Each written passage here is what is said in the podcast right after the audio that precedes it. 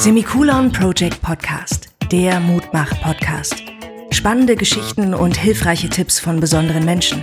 Offener Umgang mit seelischen und psychischen Erkrankungen. Gemeinsam können wir der Stigmatisierung den Kampf ansagen und neue Wege gehen. Herzlich willkommen zum Semikolon Project Podcast. Schön, dass du wieder dabei bist. Mein Name ist Sven Krawitz und ich habe heute ein ganz tolles Thema mitgebracht. Und zwar geht es um gewaltfreie Kommunikation. Ich habe nämlich gerade ein vierstündiges Seminar hinter mir und habe gedacht, so gewaltfreie Kommunikation, ich diskutiere doch ohne Fäuste und ohne Waffen. Aber da sagte mein Gast, nee, nee, nee, nee, das hat nichts mit Waffen oder Gewalt zu tun, sondern wir reden über Gefühle und Bedürfnisse. Und da habe ich gedacht, oh. Und was das alles mit sich bringt, das erzählt uns heute Andrea Tabak. Andrea, schön, dass du dir Zeit genommen hast, mit mir diesen Podcast zu machen zum Thema gewaltfreie Kommunikation. Vielen Dank, dass ich das machen darf. Das ist mir eine Herzensangelegenheit und insofern bin ich dankbar, darüber erzählen zu dürfen. Danke für die Einladung. Andrea, bevor wir loslegen, wäre es cool, wenn du dich einmal vorstellen würdest. Wer ist Andrea Tabak? Ich bin äh, 53 Jahre alt, verheiratet, habe zwei Kinder, bin Ergotherapeutin ausgebildet und arbeite im Krankenhaus äh, seit 20 Jahren inzwischen in der psychiatrischen Abteilung und bin äh, privat auf die GfK gekommen mh, mm, durch im Prinzip durch die Geburt unserer Kinder und das Wiederauftauchen äh, alter Erziehungssätze, die uns zu Hause in die Quere kamen und ähm, uns Schwierigkeiten und Bauchschmerzen bereiteten. Und mein Mann war da so findig und hat ähm, da was zu im Internet gesucht und hat gedacht, wie können wir da dran arbeiten, was können wir daran verändern und ist dann auf die gewaltfreie Kommunikation gestoßen. Genau ich habe ja gerade schon gesagt, ich habe ähm, vier Stunden so einen so so einen Crashkurs gemacht. Also ich denke, ich weiß jetzt ein bisschen. Mhm. Aber vielleicht können wir einmal zu der Geschichte gehen. Wie ist denn diese gewaltfreie Kommunikation entstanden? Die ist ja in Amerika entstanden. Ja, genau. Durch einen Psychologen, der hieß Marshall Rosenberg, der hat die entwickelt. Der ist selbst in eher gewaltvolleren, tatsächlich bewaffneten auch Umständen groß geworden äh, in Amerika hat dann später äh, Psychologie studiert und ähm, wollte sich im Zuge dessen damit auseinandersetzen, wie es kommt, dass wir zum einen zur Gewalt als äh, Strategie greifen und zum anderen aber auch, wie wir es anders lösen können. Also was für andere Lösungsmöglichkeiten es gibt für Meinungsverschiedenheiten und Konflikte und hat darüber ähm, die gewaltfreie Kommunikation entwickelt. Und es war ihm vor allen Dingen auch wichtig, Auslöser Ursprung von, von heftigen Gefühlen zu ermitteln und, und äh, eine Umgangsweise damit zu entwickeln, genau. Wenn ich jetzt nicht gewaltfrei kommuniziere, wie wie würde sich das jetzt darstellen? Hm. Das ist manchmal gar nicht so erkennbar und gar nicht so offensichtlich. Also wenn jemand uns anschreit, dann sind wir uns relativ sicher, dass das keine gewaltfreie Kommunikation ist. Wo das gar nicht so, so deutlich wird, ist, ähm, oder wo das nicht so offensichtlich ist, sind so äh, Geschichten im Alltag, wo wir einfach Bewertungen hören oder aussprechen, ähm, die wir täglich machen. Also wo wir, wo wir gar nicht drüber stolpern werden. Bist du mal wieder zu spät? Du kannst ja gar nichts. Du kannst ja gar nichts. Da hast du nicht aufgepasst. Das habe ich von dir nicht anders erwartet. Solche Dinge irgendwie, wo wir gar nicht, also wo wir die Gewalt nicht offensichtlich vor Augen haben, aber wo durchaus ähm, gewisser Druck ausgelöst wird. Ne? Durch, ich die, sagen, durch so die Bewertung. So ein hm. Satz tut ja weh, du kannst ja gar nichts. Der kann Schmerz auslösen, ja, auf jeden also Fall. Bei dem, der sagt vielleicht nicht, aber das kann mich ja triggern, in welcher Form auch immer. Das kann mich sehr erreichen, ja. Mhm. Okay, und der, die gewaltfreie Kommunikation, da ist das alles ganz anders. Jein. es wird wahrscheinlich nicht möglich sein, oder es ist, ich, ich behaupte jetzt mal, es ist nicht möglich, dass wir unsere Bewertungen und Interpretationen und Einschätzungen gar nicht mehr teilen, zumal sie ständig und stets stattfinden. Das lässt sich nicht bremsen, würde ich denken. Was sich aber verändern lässt, ist die Art und Weise, damit umzugehen und auch von unserer Seite, also wenn der, derjenige, der Bewertungen und Interpretationen ausspricht, kann, könnte äh, über die GfK dahin kommen zu überlegen, muss ich das jetzt, möchte ich das jetzt oder möchte ich es vielleicht anders lösen. Und wie lange machst du das jetzt schon? Oder wie lange hm. macht ihr das jetzt schon zu Hause? Genau, wir machen das jetzt schon zu Hause äh, eine gewisse Weile. Unsere Kleine wird jetzt demnächst 14, also so circa 13 Jahre kann man dich ja als Expertin betiteln. Würde ich niemals tun. ich glaube, dass gewaltfreie Kommunikation, das ist ja ein Modell und keine Methode. Und ich glaube, dass das mh, mm, so eine Leitplanke, so, so, so ein Geländer ist, an dem man sich lang arbeitet und langhangelt und äh, stetig übt. Ich glaube, das wird sich nicht verändern. Ich glaube, man bleibt stetig Übende und Übender. Mit einer starken Bereicherung allerdings irgendwie fürs eigene Leben. Mhm. Ich war ja ganz clever und habe mir in deinem Crashkurs, den du gegeben hast, ein paar Notizen gemacht, weil mhm. ich ja wusste, dass wir anschließend äh, über dieses Thema einen Podcast machen. Ah. Ähm, die gewaltfreie Kommunikation besteht ja aus vier Elementen, ja. was zum einen ja die Beobachtung ist, das Gefühl, das Bedürfnis und die Bitte. Korrekt. Mhm. Jetzt würde ich einfach sagen, wir fangen einfach bei der Beobachtung an und sprechen einfach mal drüber, was versteht man eigentlich unter Beobachtung in der GfK? Was sind denn überhaupt Gefühle, Bedürfnisse und wie bitte ich überhaupt? Ja. Das war vielleicht erstmal so ein Kleine, Einstieg, so ja, ein Crashkurs so machen. Crashkurs, Kurzeinführung sozusagen GFK, genau. Also ähm, Marshall Rosenberg gesagt, dass die erste Schwierigkeit kann dadurch entstehen, dass ich mit meinem Gegenüber sofort die Bewertung und Interpretation, die ich im Kopf habe, teile, ungefiltert. Und das führt beim Gegenüber vielleicht nicht unbedingt zwingend dazu, dass es bei mir bleibt mit seiner Aufmerksamkeit und eine Verbindungswunsch aufrecht erhält, sondern eher dazu, dass es Abwehr und Ablehnung oder einen Schritt zurück irgendwie äh, auslösen würde beim Gegenüber. Daher hat er gesagt, es macht Sinn, äh, wertfrei in eine Unterhaltung, die mir wichtig ist, einzusteigen. Also wo, wo ich Wert darauf lege, dass wir beieinander bleiben und gut miteinander verbunden bleiben, macht es Sinn, die Bewertung aus meinem Gespräch herauszunehmen aber ich bewerte doch eigentlich immer. Ja. Weil wir sitzen jetzt hier im mittendrin in Walsrode in einem ganz tollen Meetingraum. Mhm. Und haben wir beide als toll bewertet, genau. Genau. Und ähm, als ich den Raum gesehen habe, habe ich gesagt, wow, was für ein schön, schöner Raum. Ja. Aber das ist ja schon eine Bewertung. Das ist schon eine Bewertung. Das heißt, Bewertung. ich habe zwar auch was beobachtet mit Sicherheit, mhm. aber ich habe ja gleich bewertet und habe gesagt, wow, was für ein schöner Raum. Mhm. Und das ist ja auch jetzt erst noch nicht mal ein Problem zwingend irgendwie. Das ist eben so. Wir bewerten im Alltag, wir interpretieren und wir schätzen ein.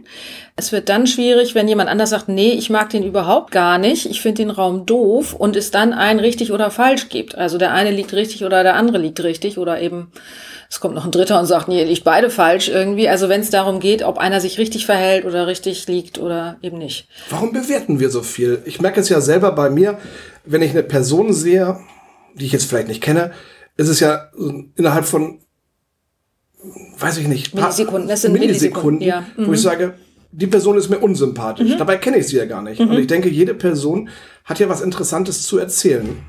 Oder wenn, wenn die Person dann anfängt zu reden, dass ich dann bewerte und sage, oh, nee, die Stimme, die ist einfach nur dämlich. Die, oder, oder die ist anstrengend. Oder mhm. Mhm. ähm, das heißt, ich bewerte ja eigentlich den ganzen Tag. Das tue ich, genau. Ähm, das tun wir, das hat eine sinnvolle Funktion. Ähm, das machen wir nicht aus lauter Jux und Tollerei. Das ist noch nicht mal aussuchbar sozusagen. Also das ist einfach pro programmimmanent, das ist da. Diese Bewertung, die dienen dem Schutz und der Sicherheit. Wir, es ist erforderlich und dient unserem Überleben, Situationen einzuschätzen, zumindest mal auf das Gefahrenpotenzial hin. Das machen wir die ganze Zeit. Wir klopfen ab, irgendwie ist das okay so für mich, kann ich das so haben, irgendwie darf das so sein. Oder ist es gar gefährlich und muss ich mich hier entfernen, damit es mir gut gehen kann. Das bleibt auch so, das bleibt auch in der GfK so, das verändern wir gar nicht, darum geht es auch nicht. Es geht darum, zu trennen. Und zwar die eigenen äh, Bewertungen, Interpretationen, Einschätzungen von dem, was als Fakt vorhanden ist und was jeder andere auch unterschreiben würde. Und um auf den Raum zurückzukommen, in dem wir hier gerade sitzen, es würde halt nicht jeder sagen, das ist ein schöner Raum. Wenn ich aber beobachtend sagen würde, da steht eine Kommode aus Holz, gebrauchtes Holz, gealtertes Holz, recycelt wahrscheinlich. Und das löst bei mir Freude aus oder Sympathie. Das wäre das Gefühl vielleicht dazu, weil mir Ästhetik wichtig ist. Das wäre das Bedürfnis. Magst du mir sagen, wie du das siehst? Dann wäre das ein GFK-Durchlauf und ohne Wertung und ohne Interpretation mit dem, was mich bewegt und mit dem, was ich brauche. Und es wäre eine Einladung da, sich darüber auszutauschen und kein Schlagabtausch darüber, was richtig und was falsch ist. Ja, du stellst ja am Ende quasi eine Frage, wie siehst du das? Oder wie findest du den Raum? Oder? Ja, ich bin neugierig. Ne? Genau. genau. Mhm. Also ein neugieriges, offenes Miteinander und äh, ja, dem Gegenüber gegenüber sozusagen. Ja, ich habe auch ganz oft festgestellt in Gesprächen, dass ja auch dem anderen irgendwas in den Mund gelegt wird. Das kommt das vor, siehst ja. du doch genauso, richtig? Ja, genau, das kommt ähm, vor. Mhm. Und das, das, ärgert mich dann total. Wo mhm. ich dann denke, nee, ich sehe das gar nicht so. Frag doch einfach, wie ich das sehe. Das wäre das, was uns angenehmer wäre, dass wir Genau. gefragt werden und nicht über uns bestimmt wird und wir nicht eingeschätzt werden, sondern wir selber sagen dürfen, was, was Sache ist. Genau. Mhm. Okay, also beobachten wir. Wir können ja nachher einfach mal so ein paar Sätze aus dem Alltagsleben spontan zusammenbasteln, Ja, die vielleicht gerne. irgendwie jeden betreffen, vielleicht irgendwie in der Beziehung, im Job oder Was wir alle schon mal so gehört oder genau. äh, und selber auch gesagt haben. mal gucken. Genau. Mhm, genau. Ich habe hier diese ganz dicke Mappe dabei, also ich habe hier viel Material. Material. Als weiter Punkt kommt das Gefühl. Ja. Ich finde das immer ganz witzig, wenn man sich trifft. Mensch, wie geht's dir? Gut. Gut. Ich hatte mal einen Klinikaufenthalt und da fragte mich die Ärztin, wie geht's denn? Gut. Ja, nee, sagt sie. Ähm, wie geht's denn? Ich sag, ja gut. Nein, sagt sie, ich möchte ein Gefühl. Und mir ging es zu dem Zeitpunkt richtig beschissen. Aber die Leute wollen ja hören, gut, Denkt man. Mhm. denkt man zumindest, richtig. Und dann habe ich so überlegt, ja, wie geht's mir eigentlich? Und da habe ich dann halt gemerkt, mir geht's wirklich beschissen in dem Moment. Fing dann an zu heulen und habe gesagt, mir geht's richtig beschissen. Ja, sagt sie. Eben, warum Was sagen genau? Was ist los? Ja, ja, genau. Warum sagen sie das nicht? Ja. Und ich glaube, wir haben ein ganz großes Problem, über Gefühle zu sprechen. Ja. Woran liegt das? Ja, gute Frage. Ähm, das war Marshall Rosenberg auch schon sehr bewusst. Der war damit ganz klar irgendwie. Das haben wir nicht anders gelernt. Also wir haben da äh, durch verschiedene Erziehungsmodelle vorangegangen, viktorianisches Zeitalter, die Eltern wurden gesiezt und so, aber auch durch Kriegsgeschichte zum Beispiel in Deutschland haben wir wenig Ausrüstung bekommen, ein freies und, und ähm, unbefangenes Umgehen mit unseren Gefühlen ähm, uns zu erarbeiten. Wir sind da oft besorgt irgendwie, ähm, selber hinzuschauen, wie es uns gerade geht und aber auch das zu zeigen, wie es uns gerade geht. Wir haben da viele Glaubenssätze äh, dran hängend, häufig, die uns da Schwierigkeiten machen. Wenn ich, wenn ich zeige, wie es mir geht, dann mache ich mich verletzlich oder angreifbar. Äh, wer weiß, was der andere damit macht. Ähm, zumal wir oft selber gar nicht so genau wissen, wie es uns geht. Also wir das oft gar nicht so genau benennen können, ne? Genau wie du das gerade beschrieben hast. Also wie geht's dir? Hm. Ja, gut und schlecht geht noch so. und dann wird's aber auch langsam schwieriger irgendwie. Hm, bin ich gerade traurig oder bin ich lustlos oder bin ich erschöpft oder so. Also das ist nicht so viel Wortschatz da auch.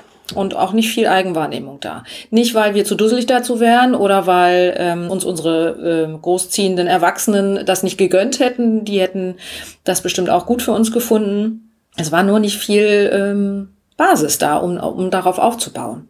Und für eine kriegstraumatisierte Generation ist der Umgang mit Gefühlen auch nochmal eine echte Hausnummer. Also dass ähm, da entspannt mit den Gefühlsregungen von Kindern, die heranwachsen, umzugehen, wenn ich selber im Hintergrund Traumageschichte habe, fällt sehr schwer, weil ich mich dann lieber versuche, da hinterm Deich zu halten, bevor der Gefühlstsunami mich überrollt und ich da dem äh, Kind nicht so viel Halt bieten kann. Das befürchte ich. Ne? Also das ist dann manchmal nicht passiert, ja. Also ich habe auch gelernt, seit der Therapie über Gefühle zu reden, weil das ist ja ganz wichtig, gerade wenn ich eine Psychotherapie mache, in Behandlung bin, über Gefühle zu reden, damit dann halt auch der Behandler sieht, was ist denn da wirklich los. Ja, aber in manchen Situationen ist es dann halt auch so, dass ich einfach sage, ja, mir geht's gut. Und es ist auch gut, wenn ich besser weiß, was genau gut ist. Also so. Ich denke, es kommt ja auch darauf an, wer mich fragt. Also ich Ja. denke, wenn ich jetzt irgendwie jemanden treffe, den ich vom Sehen kenne, der muss nicht wissen, wie es mir geht. Ich- nee. Und da habe ich auch keine Lust dann zu diskutieren mit dem, dass ich sage, oh du, mir geht's total und überhaupt und Ist wieder eins von unseren Glaubenssatzschwierigkeiten. Ich brauche eine gute, einen guten Grund für ein Gefühl. Nee, brauche ich nicht. Es, Gefühle sind einfach da. Gefühle werden ausgelöst. Die ganze Zeit. Es gibt dauernd Auslöser um uns herum. Die lösen Gefühle aus. Da brauche ich keinen guten Grund für, für mein Gefühl. Das darf einfach sein. Und da fehlt uns es, fällt es uns auch schwer, das zu akzeptieren, das anzunehmen, zu sagen, das ist so. Ist mein Gefühl und da braucht der andere braucht keine Erklärung dafür, wie es mir gerade geht. Aber was vor allen Dingen wichtig ist, ich brauche mit mir Klarheit darüber, wie es mir gerade geht, damit ich mich besser für mich einsetzen kann. Es ist also gar nicht unbedingt zwingend notwendig, das mit dem Gegenüber zu teilen. Ich kann es, ich darf es. Es passiert nichts Schlimmes. Das ist auch so ein Ergebnis der GfK, sag ich mal so, dass ähm, es passiert nichts Schlimmes und gleichzeitig ist es vor allen Dingen für mich selber wichtig, um für mich Klarheit zu entwickeln, was kann ich tun, damit es mir besser gehen kann. Ich habe mir mal die Mühe gemacht, auch bei einem Klinikaufenthalt, wo es dann halt um Gefühle geht. Was für Gefühle gibt es eigentlich? Es gibt ja schöne Gefühle, also freudig, ähm, lustig. Aber es gibt ja auch ähm, nicht so Unangenehm. unangenehme Gefühle, wie zum Beispiel traurig, Enttäuscht, enttäuscht. Schmerz, Wut. Genau, aber es ist ja. Ja. nicht schlimm. Wenn mich jetzt heute jemand gefragt hätte, Mensch Sven, wie geht's dir? Dann hätte ich geantwortet, ich freue mich auf das Interview mit Andrea Tabak, Ja. weil ich da richtig Bock drauf habe. Genau. Dann wissen die doch, mir geht's gut. Und dann komme ich ja auch ins Gespräch. Was für ein Interview hast denn du? So, Zum Beispiel, ja, genau. Aber wenn ich sage, gut, dann geht's ja nicht weiter. Ah, okay, alles klar. Ja, und genau. so? Ja, mir geht's ja, auch ja, genau. gut. Das sind so Höflichkeitsfloskeln, die wir ja auch alle erlernt und äh, angeübt haben, sage ich mal so, die uns aber gleichzeitig auf Abstand halten. Und zwar nicht nur zum Gegenüber, sondern auch zu uns selbst. Ja. Denn auch ein schmerzhafter Teil dessen, wenn wir über unangenehme Gefühle sprechen mit anderen, dann sind wir ja selbst in dem Moment auch wieder mit diesen Gefühlen verbunden. Und das ist auch ein unangenehmer Teil, den wir gern vermeiden wollen. Also wo wir uns ein bisschen Ja. fernhalten. Ja. Nachvollziehbarerweise, ne? Das ist ja Wie schon gesagt, ich finde ein ganz interessantes Thema, sich mit den Gefühlen, also auch mit den Gefühlen mal auseinanderzusetzen. Wie fühlst du dich eigentlich? Was es da für Möglichkeiten gibt? Also ich finde das ganz spannend. Macht das einfach mal. Geht mal in euch und fühlt mal, was ihr so fühlt. Also Hm. ich finde es total spannend. Und Marshall Rosenberg sagt noch, es ist wahnsinnig sinnvoll, denn unangenehme Gefühle weisen auf nicht erfüllte Bedürfnisse hin und angenehme Gefühle auf erfüllte Bedürfnisse. Und es ist gut, wenn wir an beiden Stellen gut Bescheid wissen. Jetzt kommt ein Thema, also was heißt ein Thema, ein Teil, der, ich blätter hier nebenbei mal in dieser Mappe, und zwar Bedürfnisse. Ich fand das total krass, als wir das Thema Bedürfnisse besprochen haben in der Gruppe. Ich habe es auch mit meiner Partnerin besprochen. Diese Bedürfnisse, die Überlebensbedürfnisse, dass uns die gar nicht bewusst sind. Die überlebenswichtigen Bedürfnisse, ja, dass wir die nicht so richtig auf der Pfanne haben. Und ich war da wirklich total geschockt, wo ich dachte so, was brauche ich denn, um, ne, um überhaupt leben zu können? und gesund zu bleiben. Ne? Genau, Also das und, so. mm. genau, das hat ja ewig lange gedauert. Also Das waren kann ich mich 13 dran an der. Zahl, nicht? Und wir haben alle gestaunt. Wir staunen immer wieder, genau. Ja, und ich habe es ich hab's mal aufgeschlagen jetzt. Ich nenne mal diese 13. Mhm. Also Hygiene, Nahrung, Obdach, Wasser, Schlafruhe, Gesundheit, Wärmeausgleich. Wärmeausgleich heißt ja, dass ich dass ich eine Körper, äh, eine Überlebenstemperatur brauche. Also, dass es einen Temperaturbereich gibt, äh, in dem ich gut existieren kann. Und da brauche ich einen Ausgleich. Also, wenn es zu heiß ist, brauche ich einen Ausgleich. Wenn es zu kalt ist, Okay. brauche ich auch einen Ausgleich. Ausscheidung, wo ich dann dachte so, ja klar. Mhm. Ja, klar, Wenn das genau. nicht geht, wenn das nicht geht, wird's eng, ja. man sagt ja die Luft zum Atmen. Ja. Mhm. Brauche ich klar Bewegung, Sonnenlicht und die Nähe zu Lebewesen. Ähm, Nähe zu Lebewesen heißt ja, ich brauche jemanden, der Herzschlag, Atmung und Atmung Körpertemperatur. und. Körpertemperatur. Das können Genau. natürlich auch Tiere sein. Also Das dürfen Hund, auch Katze. Die, ja, das Haustier, die Katze, der Hund sein. Gerne vorübergehend eher tendenziell. Genau. Ja, ich wollte gerade dahin zum Thema Einsamkeit. Mhm. Ähm, ich habe einen Film geguckt, Unsere Seelen bei Nacht gestern. Oh, mhm. Und da ging es ja im Endeffekt auch darum, zwei alleinstehende Senioren ja. und die Frau besucht dann den Nachbarn Mhm. und sagt, hast du nicht Lust mit mir zu schlafen? Und der Typ so, was? Sexualität. Sexualität. Ja. Und dann sagt sie, nein, ich bin nachts alleine, es ist dunkel, ich bin einsam. Einfach miteinander. Keine Bett liegen. Sexualität, sondern genau. jemand, der atmet, Wärme und, Genau, und so dann- Herzschlag spürbar hat, neben mir. Ja. Genau. Und ja. sie sagte, das ist total schön, wenn wir dann da gemeinsam im Bett liegen. Mhm. Wir können reden und schlafen irgendwann ein und wachen morgens gemeinsam auf. Und dann gehen wir wieder unserer Wege. Genau, und jeder ist seinen, gut, die haben sich nachher auch ein bisschen verliebt. ja. Genau, weil jeder ist zu Anfang seinen Weg gegangen und abends haben sie sich dann wieder getroffen und haben dann wieder zusammen im Bett geschlafen. Und ich merke es halt selber, wenn ich alleine bin, dieses, dieses Einsamsein. Also tagsüber kann ich das ganz gut, das funktioniert, aber wenn es jetzt im Winter, wenn es so früh dunkel wird und man sitzt dann wirklich alleine zu Hause ohne diesen Menschen an seiner Seite oder Tier, das ist schon böse. Das kann unangenehm sein, ja. Genau. Und dann erwarten wir von kleinen Kindern irgendwie, dass sie im Alter von kein blassen Schimmer äh, in ihrem Zimmer alleine schlafen und sich da wohlfühlen und ganz entspannt sind. Die brauchen auch Nähe und Atmung und Herzschlag in ihrer Nähe, um sich sicher und geborgen zu fühlen. Das trägt schon sehr dazu bei. Aber ist es so, bin ich bei dir, ist es so, dass du dafür bist, dass die Kinder im Bett der Eltern schlafen? Nicht die ganze Zeit und nicht zwingend, nein. und jeder entscheidet nach seinem Bedürfnis, wann er denkt, so jetzt möchte ich wieder Raum für mich hier haben, irgendwie, jetzt ist das wieder mein Raum. Bin aber dafür, äh, dass Kinder sagen dürfen, wenn sie das brauchen und auch gehört werden. Dafür bin ich. Und es dann einen Austausch darüber gibt, irgendwie kann ich das auch gerade, also ich, GFK ist nicht, ich gebe, obwohl ich eigentlich nicht geben möchte. GFK ist aber sehr wohl, ich höre, was du brauchst. Und äh, wir gucken gemeinsam, wie wir das bewerkstelligen können, dass es uns beiden gut geht.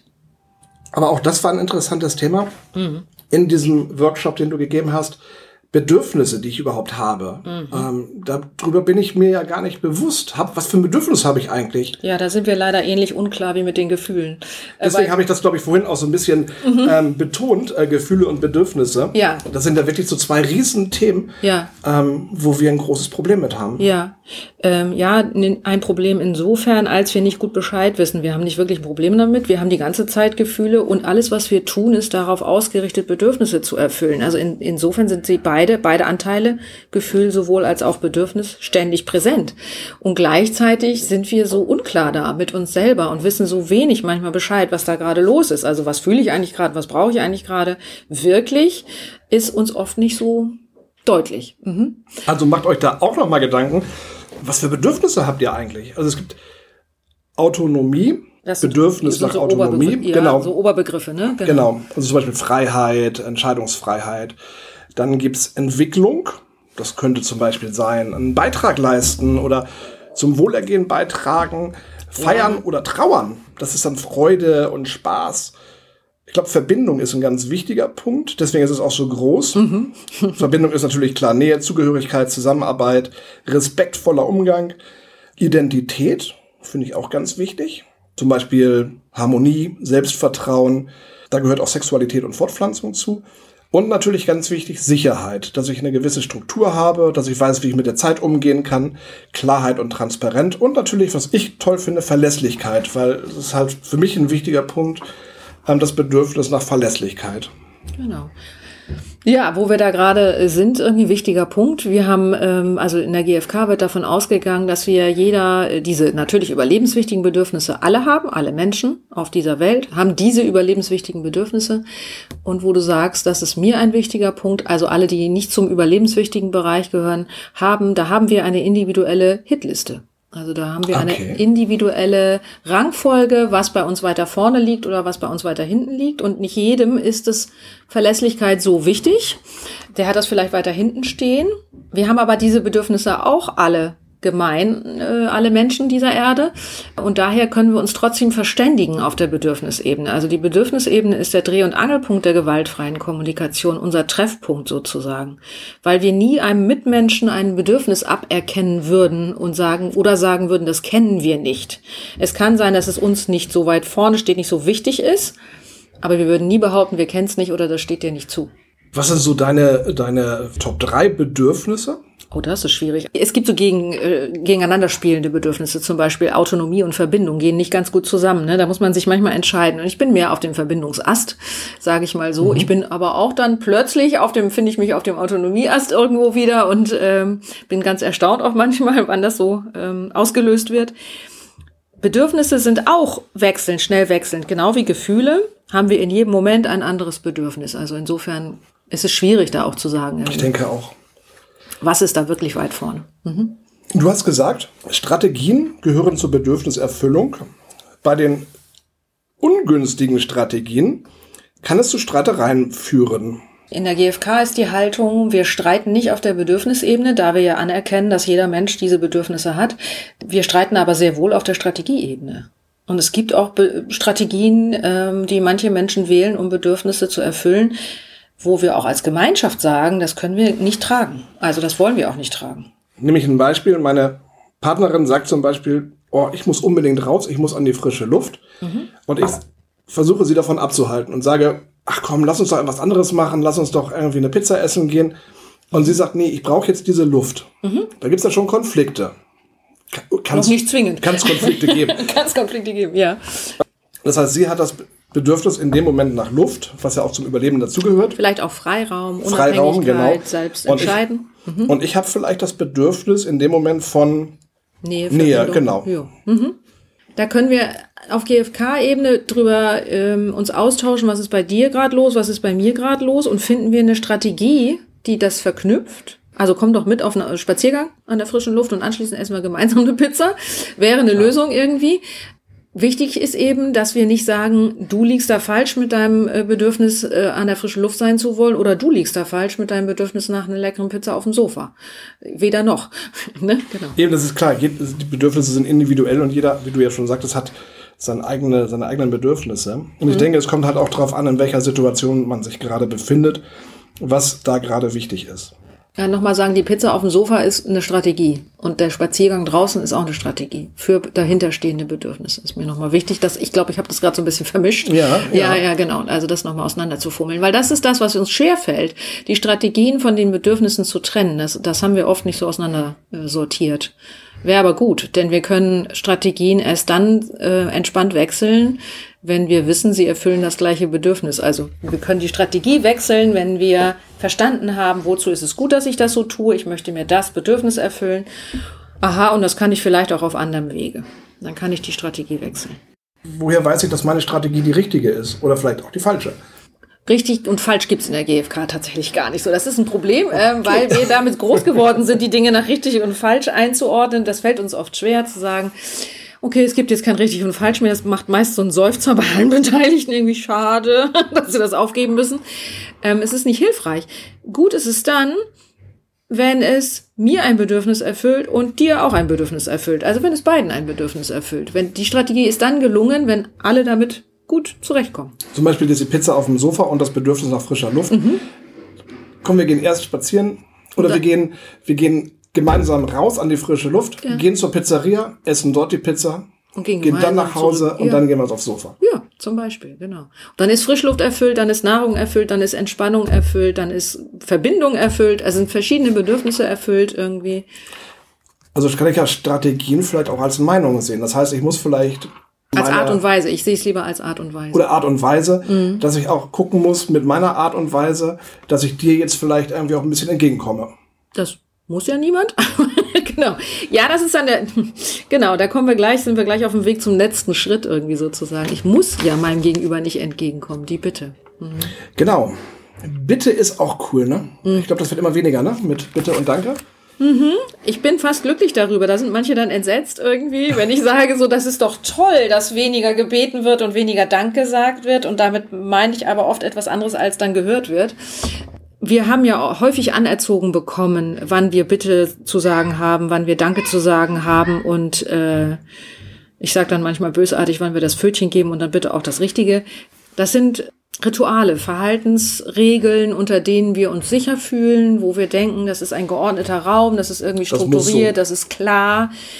Ja, Pustekuchen. Irgendwie inzwischen ist es sozusagen gar nicht mehr so klar, weil es nämlich dazu tendiert, unecht zu sein. Also wir sind da nicht mehr zwingend echt. Das heißt, wenn wir bitten, meinen wir gar nicht wirklich eine Bitte. So, und wenn wir danken, sind wir gar nicht zwingend dankbar. Und wenn wir die Hand geben, wollen wir gar nicht wirklich äh, freundlich Guten Tag sagen, sondern das kann verstellt sein. Das muss nicht echt sein. Ist doch diese Umarmung, ne? Dass man Ja, eine Zeit lang war das würde. war Und denke das- so, ja, ja. ich will dich gar nicht in den Arm nehmen. Genau, dann, also die freie Wahl haben wir da schon ganz gerne, wem wir die Hand geben. Das haben übrigens auch Kinder schon und ich fände das total gut, wenn das mehr berücksichtigt würde. Wir haben das gerade vor kurzem erst in der Patientenschaft gehabt irgendwie. Da war so ein ähnlicher Ausspruch. Die Jugend heutzutage sagt nicht mehr Bitte und Danke. Und ich sagte, ist das nicht toll? Und dann guckte mich der Patient an und sagte, Huch, was ist jetzt los? Irgendwie, was passiert hier gerade? Ich finde das toll, weil, also ich, weil ich hoffe, ich habe die Hoffnung, dass es dahin geht, dass mir ehrlich gebeten wird und mir ehrlich gedankt wird an den Stellen, wo wirklich eine Bitte formuliert werden möchte und wo wirklich ein Dank besteht, also wo wirklich jemand dankbar ist und nicht, weil es sich so gehört. Also ich würde dafür plädieren, echter zu sein. Ja, es wird weniger und ja, ich hoffe, es geht den Weg. Das wäre mein, meine Hoffnung. Ja, aber das ist genauso, ähm, ich bin 75 geboren, das muss sein. Ja, du musst die Hand geben, Mhm. du musst ähm, Danke sagen und Bitte sagen und du musst, du musst, du musst. Mhm. Aber ich frage mich mittlerweile, auch seit der Therapie eigentlich erst, wer sagt denn eigentlich, Genau. dass ich Danke, Bitte sagen muss? Natürlich sagt mein Vater das, Ja. weil der legt da Wert drauf und sagt, du hast Danke zu sagen oder du hast Bitte zu sagen. Oder du musst am Muttertag an deine Mutter denken. Mhm. Ich sage, ich habe doch 364 Tage im Jahr Zeit, um an meine Mutter zu denken Mhm. Ich war eben gerade mit ihr noch einen Kaffee trinken und ein Stück Kuchen essen. Warum muss ich das Mhm. warum, am hängt das, Muttertag machen? warum hängt das ja, an einem Datum, ne? Genau. Genau, oder Ja. Valentinstag, genauso. Ja, wie, ne? Also von daher, ich muss ja gar nichts. Nee, nee, genau. Das ist auch einer der äh, Basis der GfK. Ich muss gar nichts. Ich entscheide mich hoffentlich. Und das ist ja halt, finde ich auch immer so schlimm. Wenn diese Feiertage anstehen.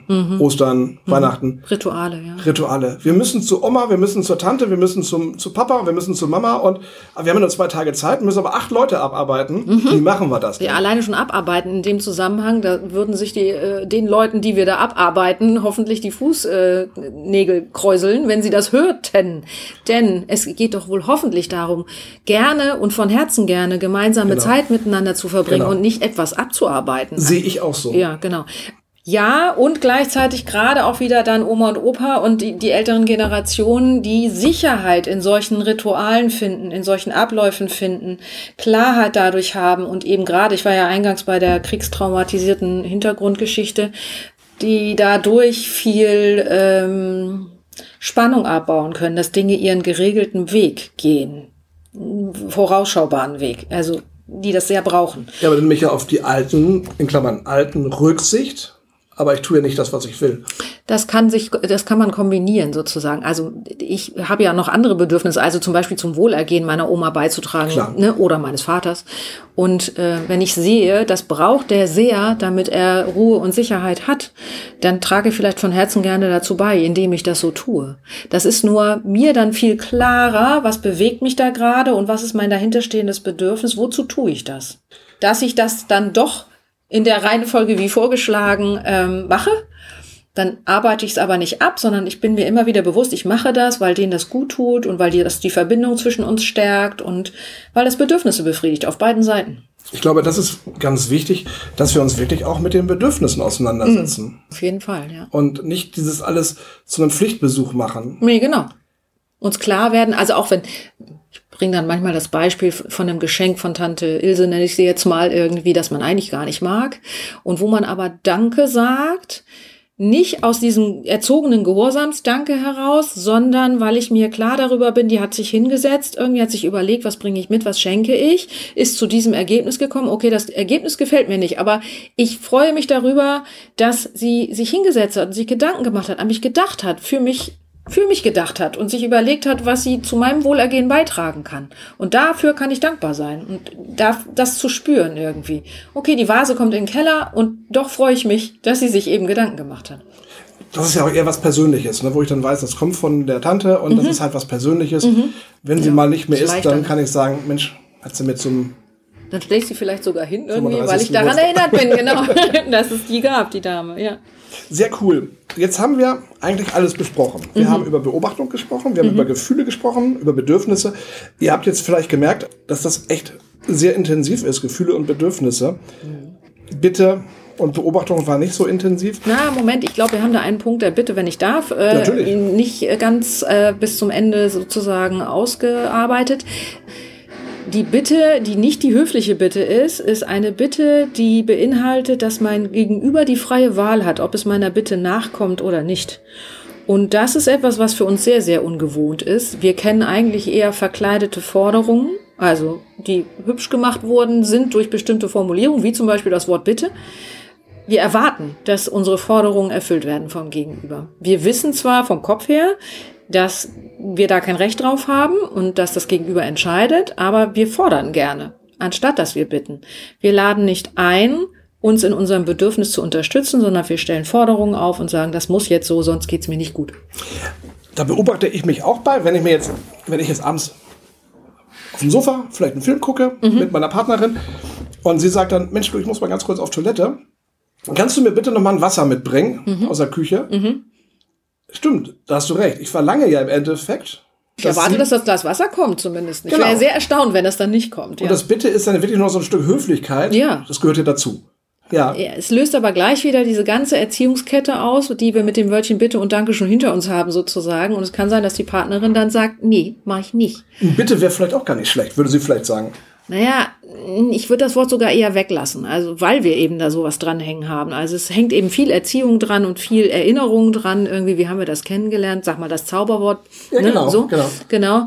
Ich würde eher ähm, einladen mit anderen Formulierungen und sagen, ach, magst du äh, mir ein Glas Wasser mitbringen? Du entscheidest, ob du das möchtest oder nicht. Wärst du bereit, mir ein Glas Wasser mitzubringen? Ähm, kannst du dir vorstellen, mir ein Glas Wasser mitzubringen? Also äh, Formulierungen, die schon ganz klar deutlich machen, ich weiß, du musst das nicht tun und du entscheidest, ob du das gerne machen möchtest oder ob du das nicht machen möchtest. Denn das ist raus, wenn wir das Wort Bitte einflechten, weil wir sofort erinnert sind an unsere alten Erziehungsmuster. Ja, würdest du mir ein Glas Wasser mitbringen? Ja. Äh, hört sich auch viel besser an. Kannst du mir bitte ein Glas Wasser mitbringen? Da ist die freie Wahl auf jeden Fall total drin. Mhm. Ja, und es hört sich irgendwie für mich auch schöner an. Würdest du mir ein Glas Wasser mitbringen? Klar. Mhm, kann man machen. Und dann kann ich ja Danke sagen, wenn sie es mitbringt. Ja, ich kann den GFK, genau, ich kann den GFK, nochmal ein schöner Hinweis, äh, auch ganz anders einen Dank ausdrücken, als ich das nur mit dem Floskelwort Danke sagen kann. Ich kann es in vier Schritten tun. Nämlich, du hast mir, ich nehme mal ein Beispiel von einer Freundin, du hast mir ein, du hast mir Gemüse vom Wochenmarkt mitgebracht. Ich bin total froh darüber. Das hat's für mich total leicht gemacht. Ich, ich hätte es gar nicht geschafft, heute dahin zu kommen. Ich danke dir sehr man kann auch in GFK einen Dank aussprechen. Ich weiß dann aber viel mehr, warum sie Dankbarkeit empfindet gerade. Ich, ich habe ein Bedürfnis unterstützt und ich weiß welches. Es war leicht für sie, es war leichter so für sie. Das geht viel tiefer, als wenn ich nur floskelhaft einen Dank ausspreche. Und das finde ich das Bereichernde an der GFK. Wir gehen tiefer, wir gehen nicht so auf der, auf der ritualisierten Oberfläche und wir sind da auch nicht fassadenhaft und, und unecht, sondern wir sind ehrlich, wir gehen etwas tiefer. Lass uns doch einfach ein paar Beispiele mal so aus dem Alltag zusammensuchen, wo es mhm. vielleicht auch viele Streitpunkte gibt. Mhm. Eine Beziehung, einer von den beiden trinkt abends gerne sein Bier. Mhm. Wir können es aber umdrehen. Das ist, heute ist es mal die Frau, die gerne Bier trinkt. Das finde ich schön, dass wir hier nicht gendern, genau. Das kann genauso gut vorkommen. gendern ist auch nicht GFK. genau. Genau, also wir nehmen mal die Frau, die mhm. abends immer ihr Bier trinkt mhm. und der Mann findet das total doof und es gab auch schon viele Streitereien, weil, mhm. oh, musst du schon wieder Bier trinken mhm. und geht's nicht mal ohne. Das könnten so Bewertungen und Vorwürfe sein. Genau, das genau. ist ja genau. das, was kommt. Ja. Ähm, wie kann man das jetzt in der GfK verpacken, dass der Partner zur Partnerin sagt, Mensch, du, das mit deinem Alkoholkonsum abends, das finde ich irgendwie doof. Mhm. Ich habe da ein Stück weit auch Angst um dich. Mhm. Genau. Also erstmal müsste derjenige sich äh, mit sich selbst einigen ähm, und sich erstmal ein Stück auch zurücknehmen und zurückziehen und bei sich selber schauen im Vier-Schritte-Durchlauf, was ist denn da bei mir los? Warum ärgert mich das denn? Oder warum mache ich mir Sorgen? Also sich selber klar werden, was, was ist da los bei mir? Das würde so sein, dass er sich äh, Gedanken macht und sagt so, okay, also meine Partnerin trinkt jeden Abend, wenn es denn so wäre, jeden Abend ein Bier und bin ich besorgt oder ärgert's mich? Und wenn ich besorgt bin, bin ich besorgt, weil ich zu ihrer Gesundheit beitragen möchte, zu ihrem Wohlergehen beitragen möchte. Ärgert es mich, aus einem anderen Bedürfnis heraus oder ist der Ärger ein Kippgefühl? Das gibt's leider auch. Da sind wir jetzt schon wieder irgendwie im Bereich Gefühle unterwegs. Also wir kippen manchmal aus Gefühlen heraus, die uns nicht besonders gut aktiv werden lassen können.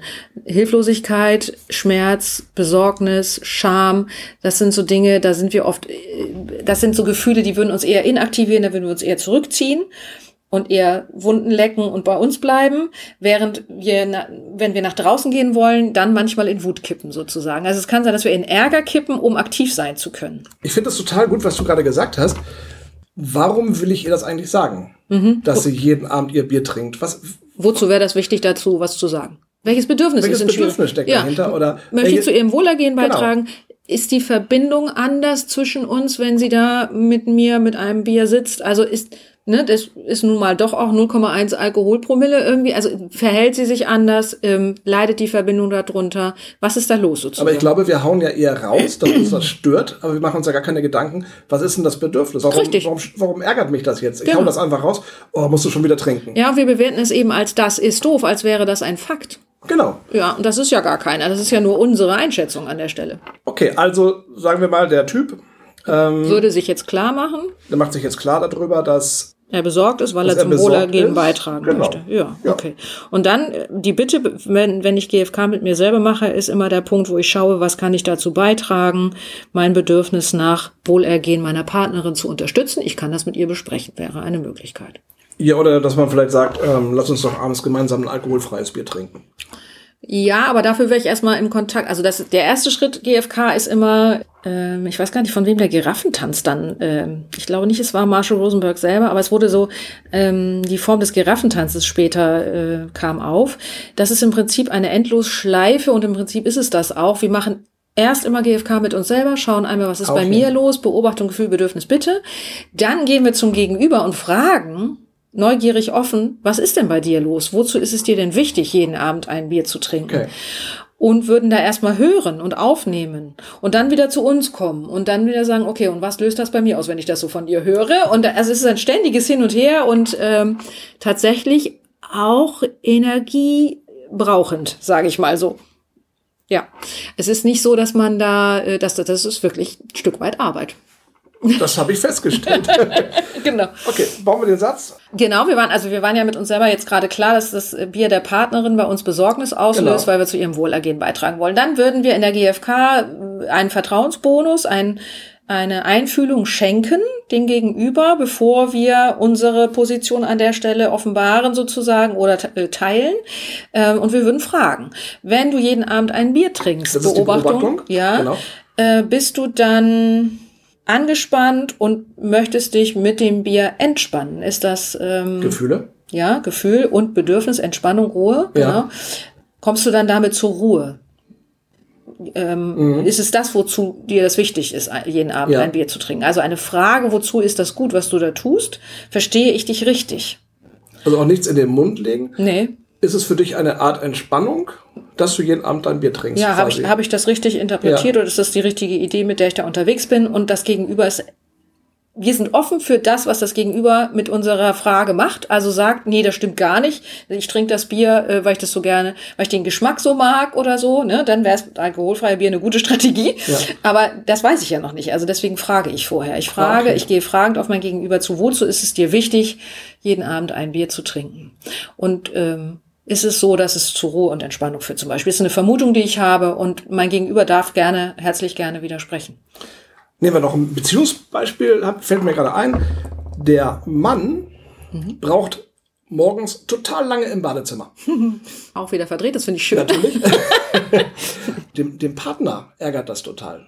Auch noch, schön, noch schöner, ja. Sehr schön. Also der eine Teil steht im Bad und der braucht ewig lange und Ja. der andere sagt, oh, das geht mir voll auf den Keks. Ja. Weil So. das Bedürfnis ist, Jetzt bin ich wieder Ähm, bei mir, genau. Jetzt gucke ich erst, der, dem, der es auf den Keks geht, was ärgert mich da so? Umgang mit Zeit wäre ein mögliches Zeit wäre jetzt auch mein Gedanke. Ja, genau, das genau. dauert halt zu lange. Man könnte in der Ordnung, Zeit, Struktur könnte sein. Zeit finde ich ganz cool. Ja, Umgang mit Zeit. Weil es mir wichtig ist, Die Zeit sinnvoller zu richtig, verbringen. ja, mein- meine Zeit, genau, meine Zeit morgens sinnvoll einzuteilen. Ja, genau. Weil er braucht vielleicht eine Stunde und der andere eine halbe Stunde. ja, Irgendwie so. ja, ja, genau. Die fahren vielleicht auch zusammen zur Arbeit. Und Ach, dass es dann ja. vielleicht daran hapert, ähm, dass sie nicht immer pünktlich los können. Genau, das wäre Verlässlichkeit eher. Ja. Mhm. Weil, weil ich es wichtig finde, mich darauf verlassen zu können, rechtzeitig aus dem Haus zu kommen, zum Beispiel. Mhm. Ja. Ja, genau. Ja. Dann würde ich das natürlich nicht morgens vorm Bad diskutieren irgendwie, weil dann ist die Ladung hoch. Genau, das ist auch nochmal so ein. Auf der Fahrt zur Arbeit dann. auch nicht wirklich. auch nicht im Auto, wenn einer am Steuer sitzt und sich dann beide gegenseitig die Gefühle hochschaukeln. Das ist kein guter Moment für GFK. Nein.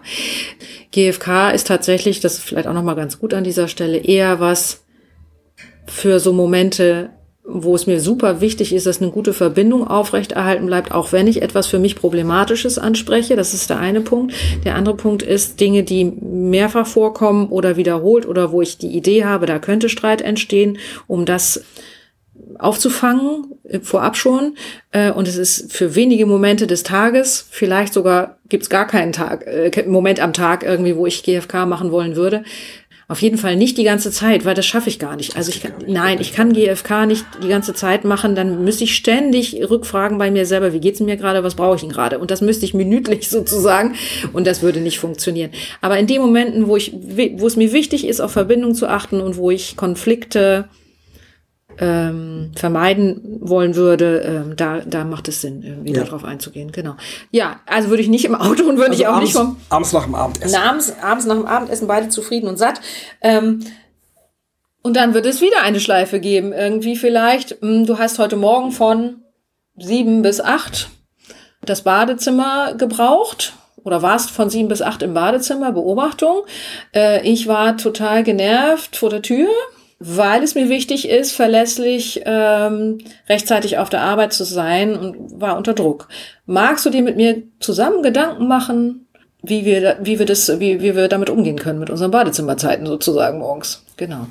Und ohne GFK wäre es wahrscheinlich so, dass ich sagen würde, was hältst du davon, wenn du mal eine halbe Stunde eher aufstehen würdest? Mhm. Statt. Dass du mal rechtzeitig aus dem genau. Ball rauskommst, ja. Ja, das hört sich doof an, das andere hört sich besser an. Hm. Zumindest ist das Gegenüber eher bereit, bei mir zu bleiben und auch mit mir zusammen nachzudenken und äh, schottet sich nicht ab und sagt, deine Bewertung kannst du haben, aber ist mir egal. Lass uns noch ein Beispiel nehmen, ähm, vielleicht aus der Arbeit, hm. dass man vielleicht sagt, der Chef mäkelt immer rum an, an der Arbeit, aber sie macht die Arbeit immer richtig. Das heißt, er mäkelt an der Arbeit, wobei er weiß aber, dass die Arbeit immer richtig gemacht wird, weil sie da teilweise auch ein Lob für bekommt. Das, das sind ja sehr widersprüchliche Signale, ne? Einerseits, sowas. Das ja, das könnte ja, ja, könnte sein. Ja, ja, ja. Möglich ist alles. Ja. Das ärgert Sie? Aus welcher Perspektive sind wir? Wir sind Mitarbeiterin. Wir sind die Mitarbeiterin. Also ja. die, die Mitarbeiterin ärgert das total, weil sie ja weiß, dass sie das richtig macht, weil sie im Endeffekt das Feedback vom Chef dann auch irgendwann zurückbekommt. Mhm. Und das setzt sie natürlich immer so ein bisschen unter Druck, mhm. weil sie natürlich auch ein Stück weit an ihrer Arbeit zweifelt. Habe ich das jetzt wirklich richtig gemacht oder ist da ein Fehler drin? Genau. Genau. Hm. Da sind so mehrere Bewertungen und Einschätzungen drin, irgendwie, zu denen wir erstmal genauer auf den Grund gehen würden aus Sicht der GfK. Also, der Chef meckert immer rum, ist keine Tatsache. Da geht's schon los, ja? Das tut er garantiert nicht äh, nonstop 24 Stunden irgendwie oder die ganze Arbeitszeit über acht Stunden. Das macht er garantiert nicht. Es kann sein, dass er kritische Anmerkungen macht und dann müssen wir uns genau anschauen, zu, zu welcher Situation, in welchem Moment hat er genau was gesagt. Also für die Beobachtung würden wir das sehr genau beschreiben. Aber das ist ja auch wieder der Alte meckert nur rum. Ja, das machen wir gerne. Wir, wir zeigen gerne mit dem Finger auf Leute, die vermeintlich uns den Tag versauen, sag ich mal so. Aber wie du es ja eben gerade ausgedrückt hast, ist es eine ganz andere Geschichte. Das hört sich auch gleich viel besser an. Die Geschichte ist eigentlich, ich schau mal genau irgendwie, an welcher Stelle hat er denn jetzt was, wozu gesagt und warum erreicht mich das? Das ist die Frage nämlich. Das erreicht mich und ich ärgere mich darüber, weil ein Bedürfnis bei mir nicht erfüllt ist und nicht, weil sich der Chef falsch verhält. Mhm. Und ich arbeite auch nicht richtig, sondern ich arbeite so gut ich kann. genau. Okay. Genau. Das ist schon, und das ist gar nicht so einfach, da diesen Dreh in der Perspektive, den die GfK da anbietet, einzunehmen. Das kann ganz schwer sein und ich würde nie behaupten, wie gesagt, eingangs nochmal, ich bin Expertin, nee, Pustekuchen. Es gibt immer noch genug Lebenssituationen, wo auch ich da stehe und denke, okay, und jetzt GFK? Nee, habe ich gar keine Lust zu gerade. Ich möchte jetzt erstmal voll irgendwie ablästern oder äh, muss erstmal alle meine Wölfe, Marshall Rosenberg hat ja auch die gewaltfreie Kommunikation mit zwei Tierbildern versehen, um sie ein bisschen bildhafter äh, darzustellen und zu unterstützen. Irgendwie der Wolf ist unsere bewertende Alltagssprache, die gefletschten äh, Zähne, das Knurren, äh, der Wolf, der Rotkäppchen frisst und eben Bewertungen und Verwünschungen und Vorurteile ausstößt. Genau, und die Giraffe hat er als, als anderes Tier dazu genommen und hat gesagt, die Giraffe ist das größte landlebende Tier mit dem größten Herzen hat, und hat viel Gefühl oder weiß über das mhm. Gefühl Bescheid, was ja nicht so ist. Ne? Der Fakt ist ja nicht der Fall, aber er hatte die Bilder eben daran gehängt, und hat einen guten Überblick durch den langen Hals, dadurch kann sie gut beobachten irgendwie und dann weiß sie vielleicht auch noch über Bedürfnisse und bin Bescheid. Also die Giraffe ist das Stellvertretertier für die Giraffensprache, so heißt es auch okay. manchmal, wenn man mal auf Forschungsreise im Internet geht. Giraffensprache ist ein, ein gutes Schlagwort, um da auf die Suche zu gehen und äh, ich bitte alle auch, wenn sie interessiert sind, da nochmal nachzuschauen im Internet, äh, gewaltfreie Kommunikation auszuschreiben äh, und nicht GFK als Abkürzung zu verwenden, denn dann taucht glasfaserverstärkter Kunststoff auf. Und Gut. zwar ausschließlich. genau. Okay. Wollen wir den Satz nochmal zu, zu, ja. zusammen zu, zu, Ende bringen? Mhm. Ja, ich würde eben genau hinschauen. Äh, für mich GFK machen erst einmal, okay, was hat er jetzt genau gesagt? Also heute hat der Chef zu mir was gesagt, da müssten wir jetzt was konstruieren. Was, was könnte das sein? Heute hat der Chef gefragt, ob ich meine Arbeit vernünftig mache. Was hat das bei mir ausgelöst? Vielleicht Unsicherheit? Unsicherheit, ja. Ja, ich war unsicher, weil ich gern Klarheit darüber gebraucht hätte, sozusagen, was meint er damit? Was mhm. möchte er mir damit sagen? Kann ich für diese Klarheit irgendwie für mich sorgen? Ja, ich könnte ihn fragen.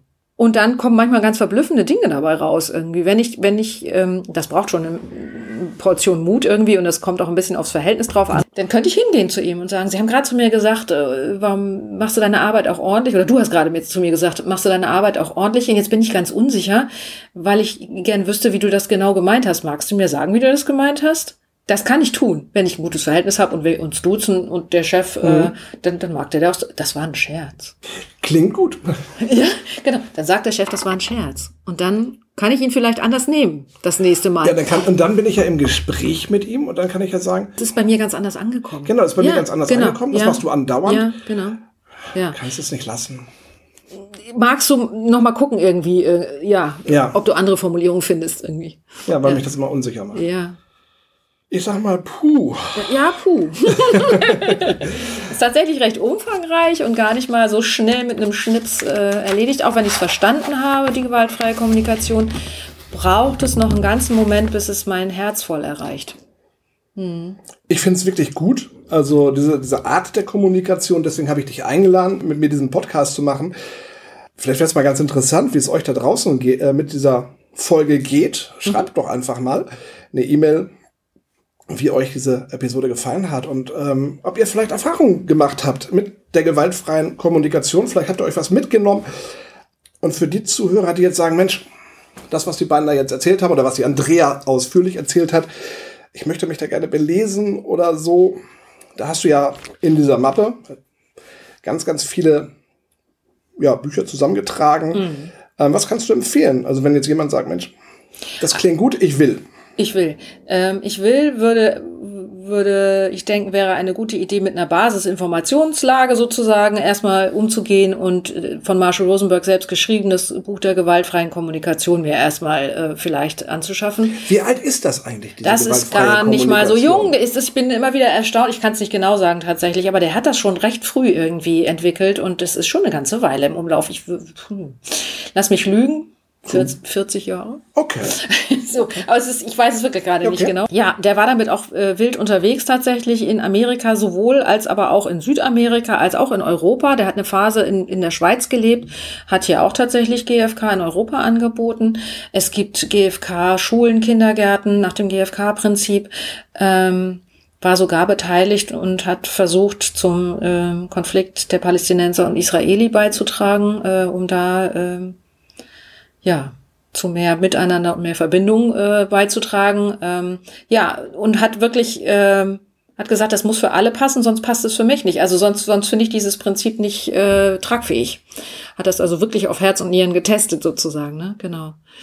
Ja, und es gibt's schon ganz lange und auch dieses Buch gibt's schon ganz lange. Und wenn man da, sag ich mal, so eine Basis hat, wo man denkt, damit kann ich ganz gut hantieren, dann halte ich es sehr sinnvoll, sich mit, äh, mit Büchern zu beschäftigen oder mit Unterlagen zu beschäftigen, die mich üben lassen. Also Übung macht den Meister und in der GfK ist es auf jeden Fall so, je mehr ich übe und je mehr ich ausprobiere, umso leichter gelingt es mir, regelmäßig die Haltung der GfK einzunehmen. Und da habe ich einige Übungsbücher aufgeführt. Es gibt so praktische Selbstempathie, das kleine Übungsbuch. Das kleine Übungsbuch gibt es zu verschiedenen Themen und es gibt es auch zur, zum Thema GfK. Genau. Ich würde sagen, Andrea, wir schreiben die einfach in die, in die Show Von mir aus total gerne. Und äh, mit der ISBN-Nummer. Da sind zwei Bücher dabei, die, wenn Eltern äh, zuhören, da hinterfragt man wirklich nochmal ganz basal, was für eine Haltung habe ich eigentlich meinen Kindern gegenüber? Was wünsche ich mir für meine Kinder? Und ist das, was ich da mache, eine günstige Strategie, um da hinzukommen? Das ist wirklich sehr harte Arbeit tatsächlich, ja, und, und bereichernd. Ich stelle euch die Bücher auf alle Fälle in die Shownotes.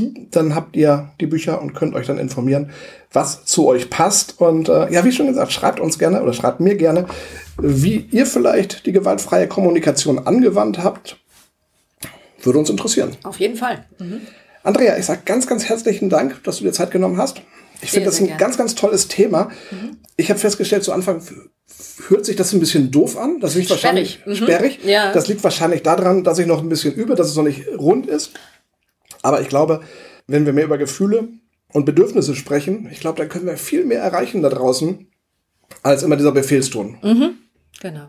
Führt Also auf jeden ich Fall zu mehr Verbindung. Also ich versuche es schon irgendwie mit einzubauen. Und äh, ja, es funktioniert. Toll. Andrea, vielen lieben Dank, dass Sehr du dir. Zeit genommen hast. War mir auch ein Herzensanliegen. Super. Euch vielen Dank fürs Zuhören und bis zum nächsten Mal. Das war der Semikolon Project Podcast für heute, dein Mutmach-Podcast. Du findest uns auch im Internet unter semikolonproject.de. Schau vorbei und unterstütz uns doch mit einem Like auf Facebook oder Instagram. Schön, dass es dich gibt.